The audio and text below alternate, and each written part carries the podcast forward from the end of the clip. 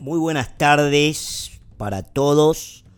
Comenzamos el episodio número 37 de lo que parece ser ya ahora la interminable, el interminable proceso de electoral América Elige, llamado América Elige. Este es el podcast de Un Café con Franco, por supuesto disponible prácticamente en todas las plataformas existentes para podcast, malas más conocidas, Anchor, Apple, Spotify, Google Podcast, etcétera, etcétera, etcétera. Señores, no los quiero, no los puedo distraer. Vivimos un momento de muchísima particularidad singularidad diría, en el cual muchas cosas lamentables y bochornosas están sucediendo, diría, mucho más allá de la escena norteamericana, porque la escena global ciertamente se ha replicado, yo no diría de una conspiración o de un complot, pero ciertamente es muy difícil pensar que acá tenemos coincidencias, no da la impresión que haya coincidencias, e independientemente de si hay o no coincidencias, lo que sí es seguro, que lo que tenemos por delante, o mejor dicho, adelante, es una situación extremadamente bochornosa, en donde hay responsabilidades muy relevantes. Una de ellas, por supuesto, incluye, o si ustedes quieren la principal, independientemente de las presiones que pueda estar sufriendo el vicepresidente Joe Biden,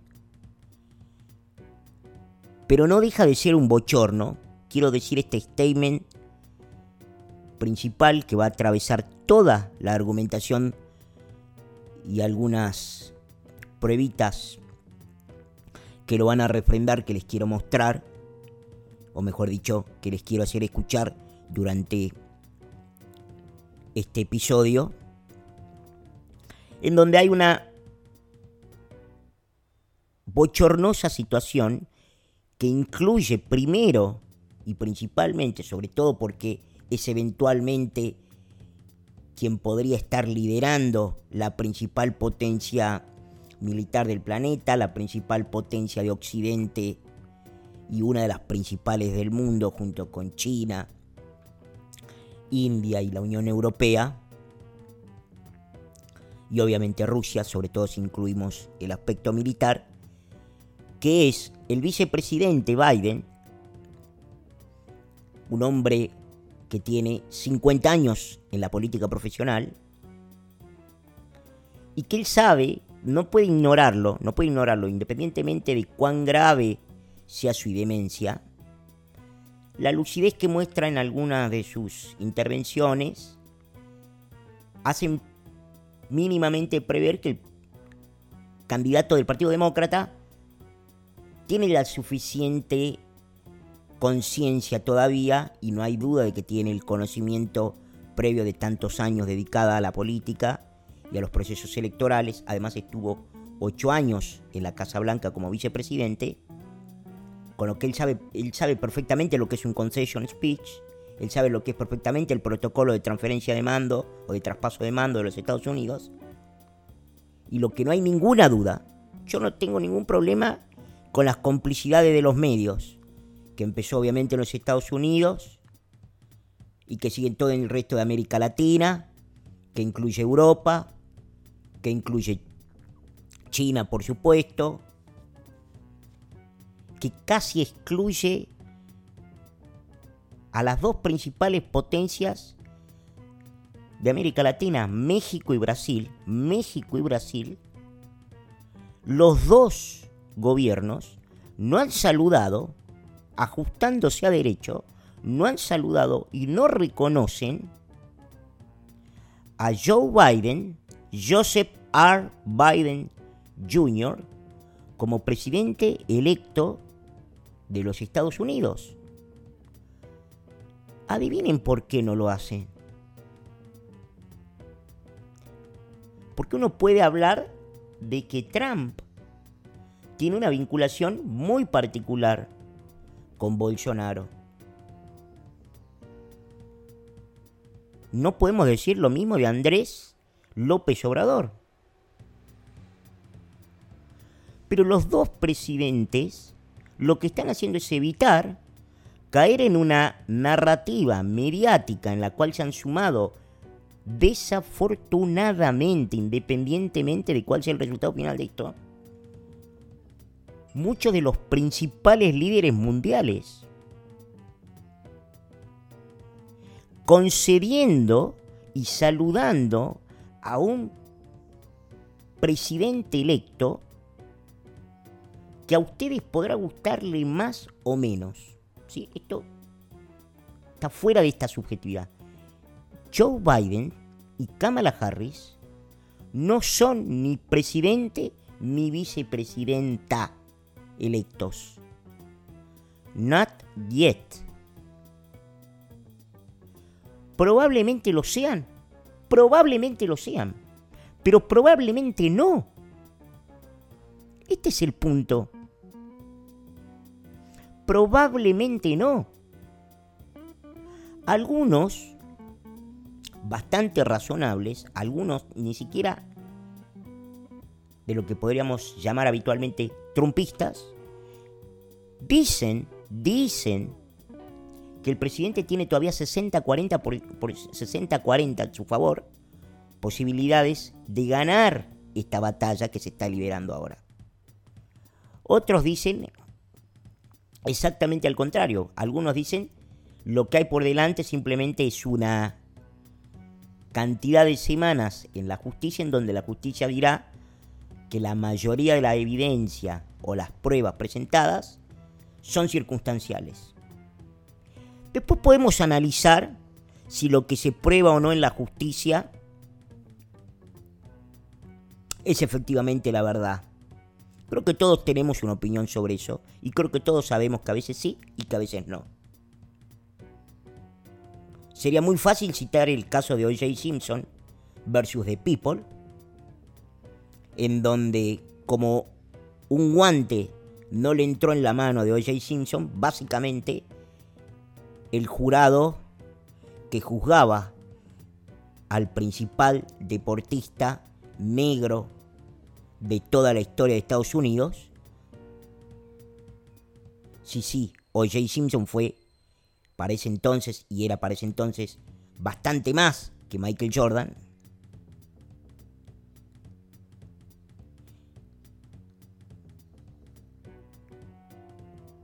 Decidieron absolverlo. Alguien puede decir, incluso la misma gente del jurado puede decir, a ciencia cierta que O.J. Simpson no había matado al que era el novio de su ex mujer y a su ex mujer? La verdad es que no. Pero la justicia y la aplicación de justicia en ese caso funciona, y como funcionará en este caso también, funciona de acuerdo a donde la prueba tiene que ser concluyente e inobjetable de que tal evento ilegal, en ese caso era un homicidio, en este caso sería la alteración fraudulenta de la voluntad popular, o el fraude electoral, llámenlo como ustedes quieran, ha sido efectivamente perpetrado. En aquel caso, como tantísimos otros, no había lo que se llama en la justicia norteamericana y que los gringos usualmente denominan beyond reasonable doubt, es decir, más allá de cualquier duda razonable, y por eso exoneraron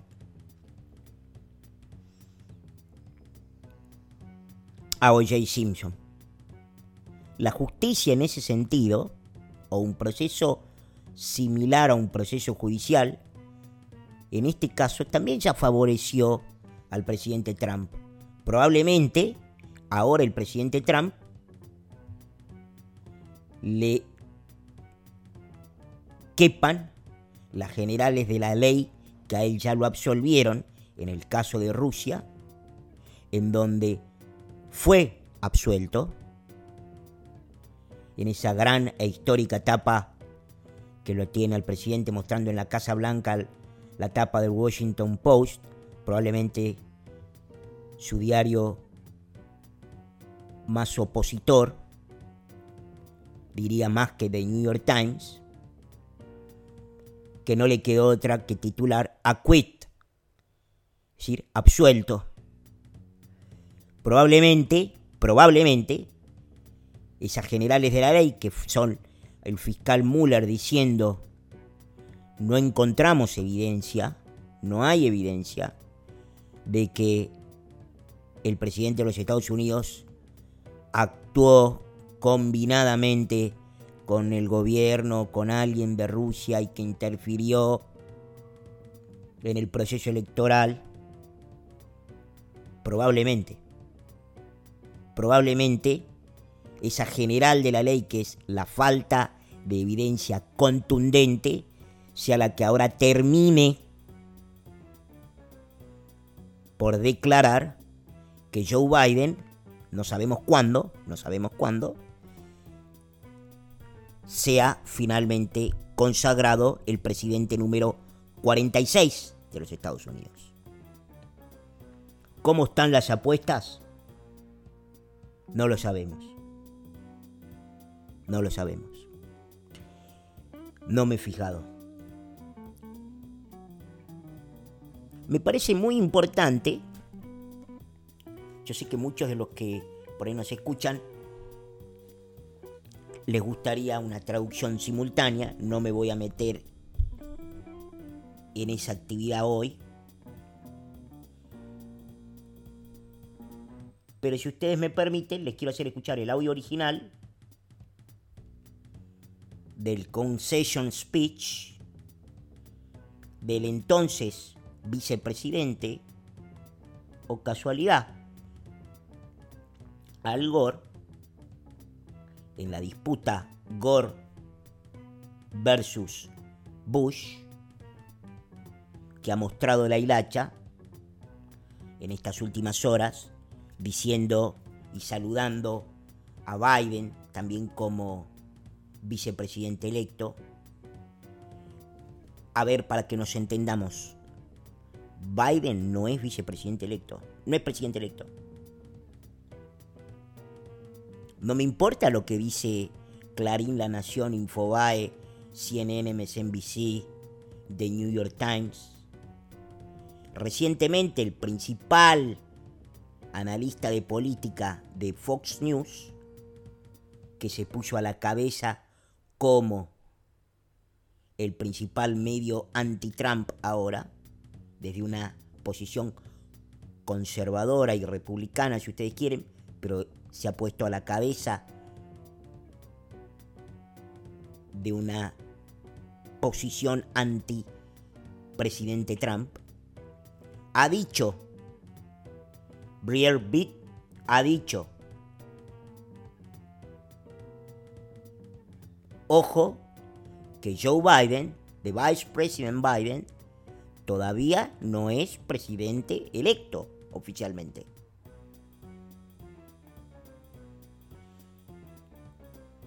Para aquellos que no lo recuerden, hay una película, además muy linda, de que actúa Kevin Spacey, en donde está ficcionalizado todo lo que fue la elección en la cual la corte intervino y en lugar de haber ganado Al Gore, le dio la legalidad de la victoria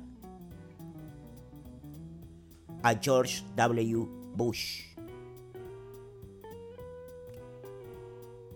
En aquel momento lo que me interesa a mí ahora destacar al Gore, y por eso ustedes van a escuchar ahora que Al Gore le dice a la opinión pública, al pueblo de los Estados Unidos, esta vez no lo voy a volver a llamar. Al Gore llama, para que nos entendamos, llama a su oponente, George Bush. Veníamos de ocho años de un gobierno exitosísimo en lo económico, el gobierno de Bill Clinton.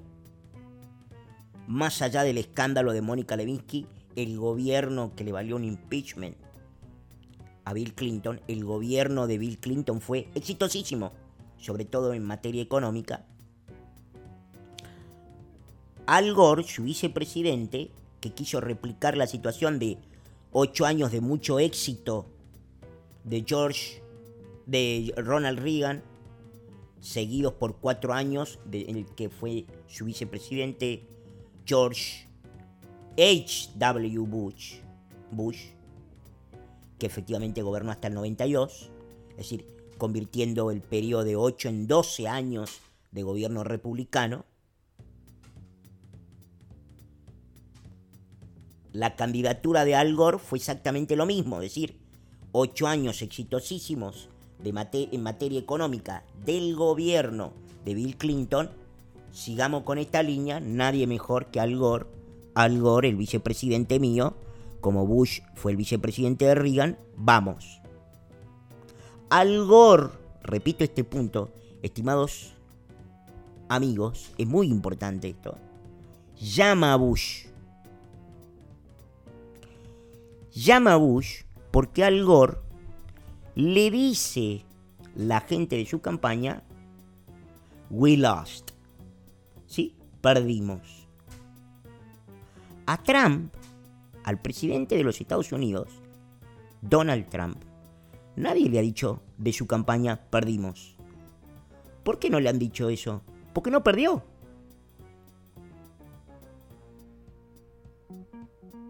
La campaña de Donald Trump, los abogados de Donald Trump, y buena parte de esto, sobre esto también hay un poquito de desinformación y mala información a propósito, que trata de instalar de que el partido republicano está más disgregado que lo que en verdad está. Yo lo que veo es que las principales figuras públicas del Partido Republicano, ninguna de ellos, ninguno de ellos ha dicho Biden ya es el presidente electo. Esto no está pasando. Esto no está pasando. Es más, muchos de los principales referentes de lo que será el GOP, gane o pierda al presidente de los Estados Unidos, en la batalla legal, han salido a respaldar al presidente de los Estados Unidos, Donald Trump.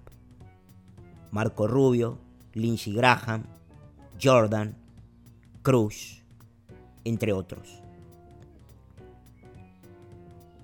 Quedará para otro, para otro episodio posterior como el racista,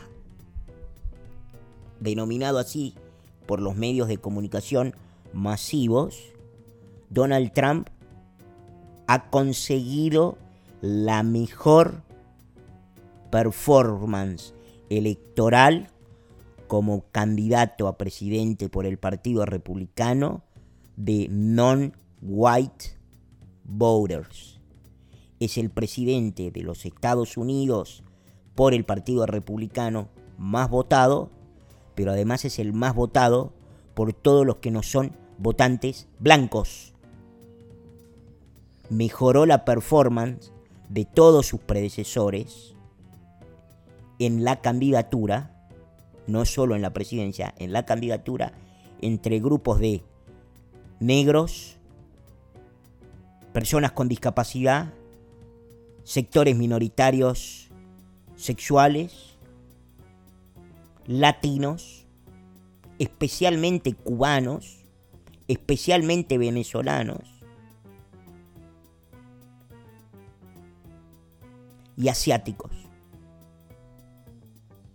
Todo ese inmenso y creciente escenario de votantes que no son blancos, que ciertamente están cambiando la composición de cualquier estrategia electoral para hacer viable la candidatura a presidente de cualquier candidato, que son la creciente cantidad de no blancos votando. Recuerden ustedes que históricamente la participación electoral era de lo que se llamaba el WASP en los Estados Unidos, que son básicamente americanos blancos eligiendo presidente. Al Gore llama para conceder a George Bush y cuando llama, todos los medios empiezan a decir que en realidad había ganado Bush. Que en realidad había ganado Gore, perdón. Gore lo llama y le dice, para conceder, ganaste, pero los medios de comunicación, al igual que ahora, dicen no, ganó Al Gore. La campaña de Al Gore le dice, para un cachito,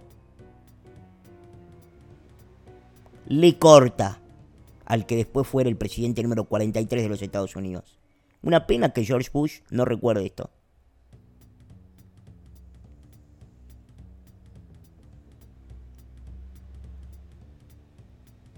George Bush no se declara presidente electo y lo vuelve a llamar a Al Gore y le dice, ¿qué está pasando? Al Gore no, lo, no le contesta varias veces. Hasta que en un momento, después de una reunión con su equipo legal y de campaña, Al Gore lo llama a George Bush y le dice, Governor Bush, porque en ese entonces era governor, no era president ni president elect, le dice, Governor Bush, voy a disputar esta elección en la justicia. ¿El expresidente ahora, George Bush, se declaró ganador? ¿Empezó a actuar como presidente electo? La respuesta es no, he didn't. No, no lo hizo. ¿Por qué? Porque se abrió la puerta judicial para que se termine de resolver. Bill O'Reilly dijo hace muy poquitos días, 3-4 días, que en aquel entonces la Corte no quiso intervenir, no quería intervenir pero tuvo que intervenir.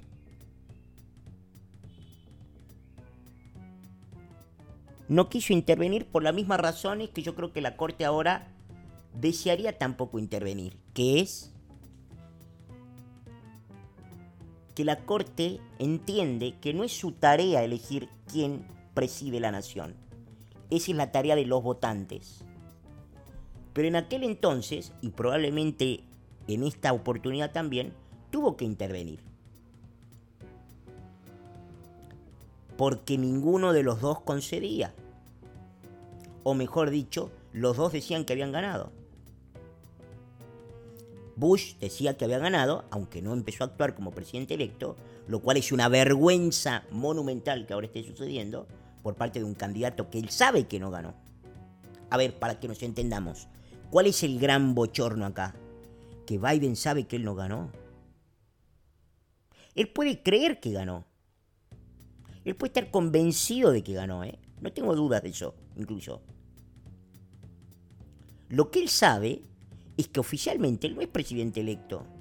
Con lo cual, la creación de la cuentita equipo de transición del presidente electo Biden Harris, las declaraciones hoy de que, oh casualidad, Pfizer, una semana después de la noche electoral, Pfizer de pronto sabe que la vacuna tiene 90%, ¿sí? 90% de efectividad para inmunizar a las personas del virus. Todo esto, ¿sí? Todo esto es una gran vergüenza y es un gran escándalo. ¿Por qué? Porque tenemos un candidato que oficialmente, no lo será hasta diciembre, por lo menos, cuando todos los electores se reúnan y lo consagren. Pero alguien me dirá, para, para un poquito, para un poquito, para un poquito. Alguien me puede decir. Pero en el 2016 no fue así. ¿Es verdad? ¿Y qué pasó en el 2016? No mucho más de las 3 de la mañana, hora argentina, todo el mundo sabía, todo el mundo sabía que Donald J. Trump le había ganado a Hillary Clinton. ¿Y saben qué otra cosa pasó? Acá a las 3 de la mañana este año, todos pensamos que también había ganado Trump y Trump era reelecto presidente. Pero ¿qué pasó? Se interrumpió el conteo. ¿Y qué pasó después? Empezaron a entrar votos a lo pavote que dieron vuelta a la elección en cinco estados claves. ¿Y qué pasó después? Se construyó la narrativa de Biden gana, Biden ganó, Biden presidente electo. ¿Qué no pasó esta vez que sí pasó la anterior? El que es derrotado llama para conceder y acepta la derrota. En este caso, no es un loquito, es el presidente de los Estados Unidos. Repito, no es un loquito. Es el presidente de los Estados Unidos que, por decirlo menos, de acuerdo incluso a The New York Times, el presidente de los Estados Unidos ha sacado 71, 71 millones 281 mil 782 votos. No sé si nos entendemos. El presidente no concede porque él ve, ha visto y ha previsto durante meses que este problema iba a existir. Segundo, dice, dice, momento muchachos, momento, ¿sí? Momento.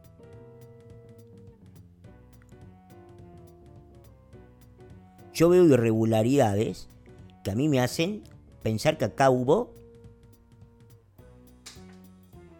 un vuelco en el padrón. Tercero,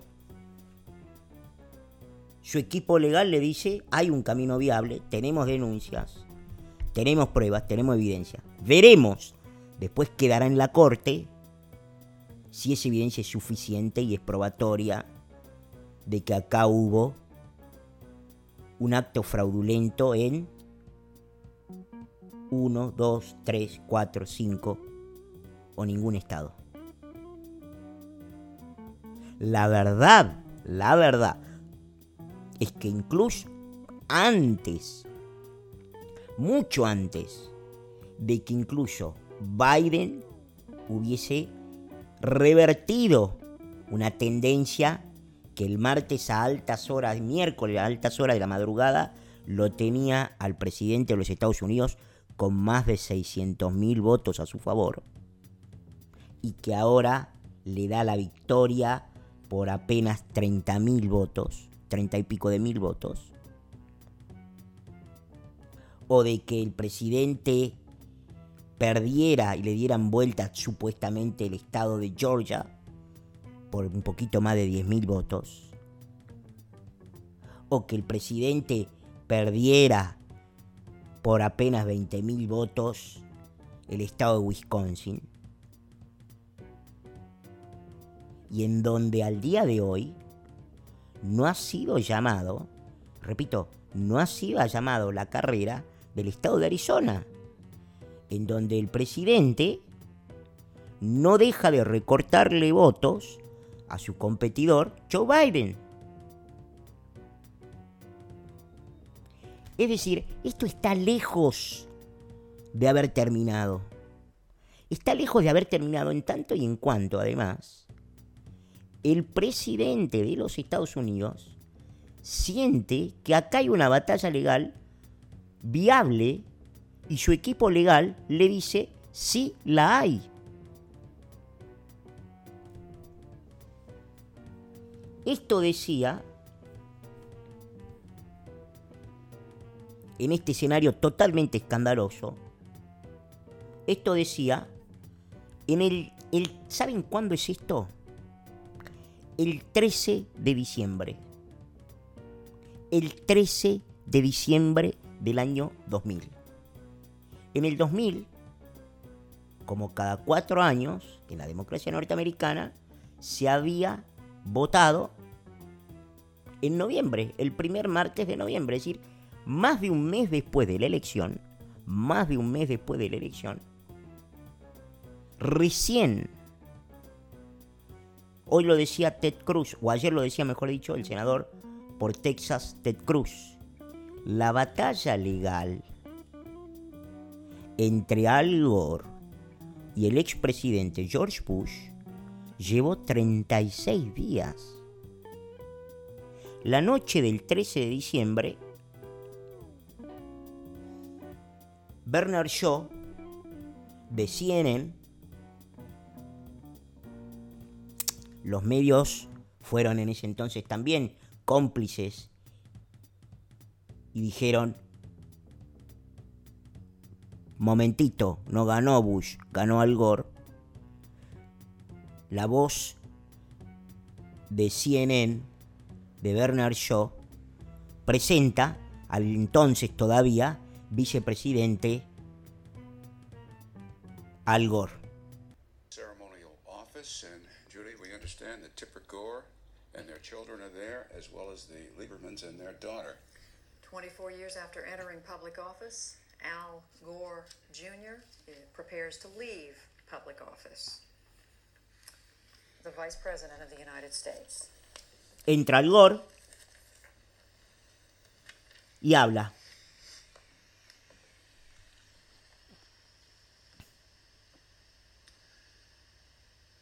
Good evening. Just moments ago, I spoke with George W. Bush and congratulated him on becoming the 43rd President of the United States. And I promised him that I wouldn't call him back this time. Notable comienzo de Gore. Estos son dos pasos fundamentales. Primero, el llamado al candidato. Esto es lo que al menos sí hizo Hillary Clinton. Hillary Clinton rompió, cual Cristina Kirchner, el protocolo y nunca concedió públicamente, lo cual es una vergüenza. Como ustedes escuchan, lo está haciendo ahora Al Gore y como todo el mundo le pide ahora que haga el presidente Trump.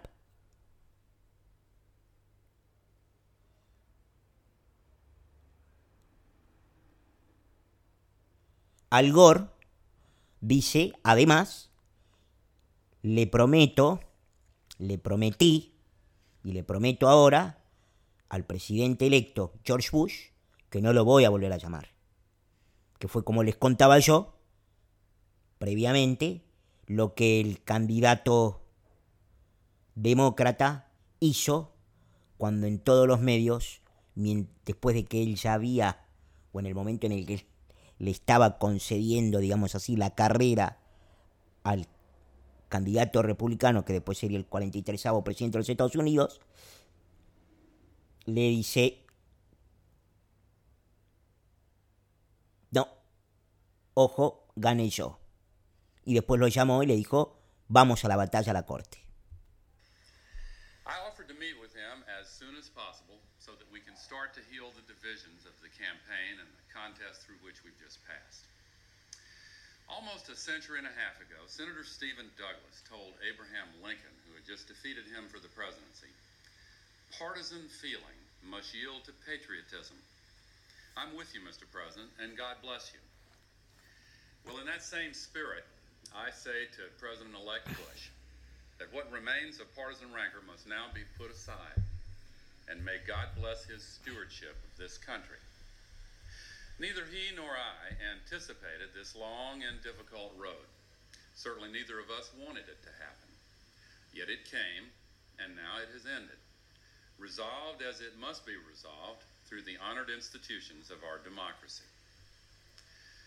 Over the library of one of our great law schools is inscribed the motto, not under man, but under God and law. That's the ruling principle of American freedom, the source of our democratic liberties. I've tried to make it my guide throughout this contest, as it has guided America's deliberations of all the complex issues of the past five weeks. Now the U.S. Supreme Court has spoken. Let there be no doubt. While I strongly disagree with the court's decision, I accept it. I accept the finality of this outcome, which will be ratified next Monday in the Electoral College. Finalmente,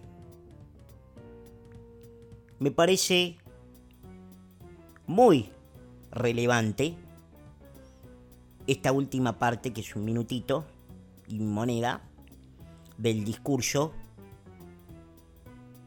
del ex vicepresidente Al Gore. Al Gore dice, le he propuesto al presidente electo reunirme con él lo antes posible para terminar con el tema de las divisiones. Marco cosas que hablan de la diferencia entre Biden y Al Gore, siendo que acá en lugar de tener un estado, como fue en el caso del año 2000, que era el estado de la Florida, lo que tenemos es al menos cinco estados en disputa. Biden no ha dicho que se ha comunicado, nadie de su campaña se ha comunicado con la campaña del presidente Trump, no ha hablado con el presidente Trump, no le propone reunirse al presidente Trump, en cambio, incurre en un hecho inédito en los Estados Unidos que se declara presidente electo cuando su desafiante, mejor dicho, cuando su contrincante ni siquiera se ha declarado o ha concedido, no lo ha llamado para decirle te concedo la carrera. Digo esto y lo recalco porque probablemente este sea el único lugar en la, en la República Argentina en donde ustedes van a escuchar extrañamente algo que se parece al respeto a la institución, la norma y la legalidad, y el protocolo y los usos y las costumbres. La costumbre es que el presidente electo empieza a actuar como presidente electo cuando está claro y es inobjetable. Como decía yo recién, alguien puede decir, Trump no esperó a diciembre de 2016 para empezar a actuar como presidente electo. Pero muchachos, lo que hay que entender acá es que hay dos cosas completamente distintas. Una, no hubo debate sobre el proceso electoral, ni antes, ni durante, ni después. Segundo, la candidata del Partido Demócrata llamó para conceder. Tercero, hubo una comunicación fluida entre la administración Obama que se iba y la administración entrante que llegaba del presidente Donald Trump. Y se comenzaron los pasos y las reuniones. 24 horas, 24 horas después de que el presidente electo diera su discurso de aceptación después del llamado de Hillary Clinton, que ella después confirmó, aunque nunca dio un discurso de concesión, el presidente electo Donald Trump se estaba reuniendo con el presidente Obama en el Salón Oval, en la oficina Oval. Digo, se cumplieron todos y uno de los pasos y del protocolo en donde no hacía falta la ratificación necesariamente, la ratificación formal y oficial, porque Trump había ganado, no había debate al respecto y la principal oposición a esa victoria, que era la candidata Hillary Rodham Clinton, concedió. Nada de esto está pasando. De pronto, el candidato Joe Biden, que en este podcast no será nunca llamado presidente electo, hasta tanto lo sea si es que alguna vez lo es. Y eso será tanto cuando el presidente conceda si es que eso sucede, o cuando efectivamente la Corte, independientemente de si concede o no el derrotado, o los procesos judiciales quedan agotados y dicen, muchachos, acá no hay duda, Joe Biden es el presidente electo número 46 de los Estados Unidos. Todo lo que está pasando por fuera de eso es una vergüenza que sea lo relevante.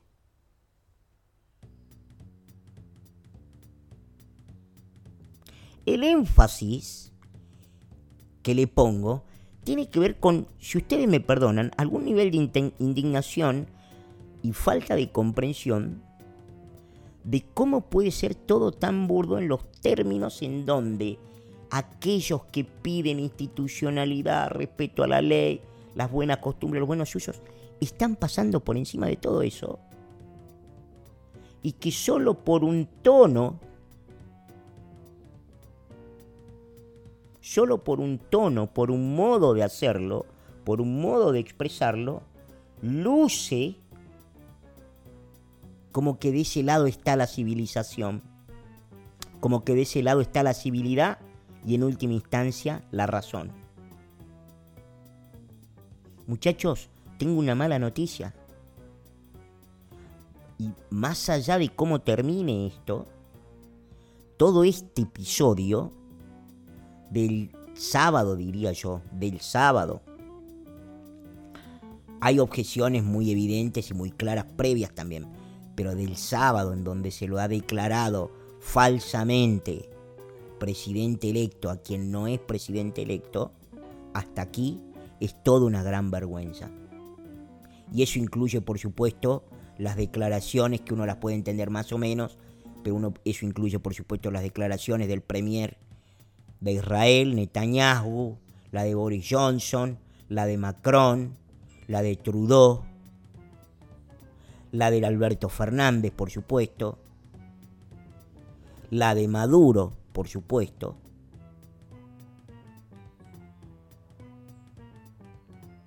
es todo un gran papelón.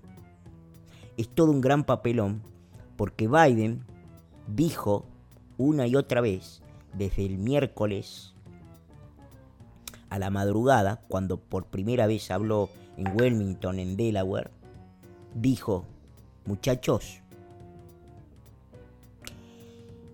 ¿quién ganó? No sabemos, hay que esperar. We gotta be patient, dijo una y otra vez Joe Biden. A Biden parece que se le acabó la paciencia. Si yo tuviera que decirles mi pálpito, diría Biden no está, no está a gusto con esto.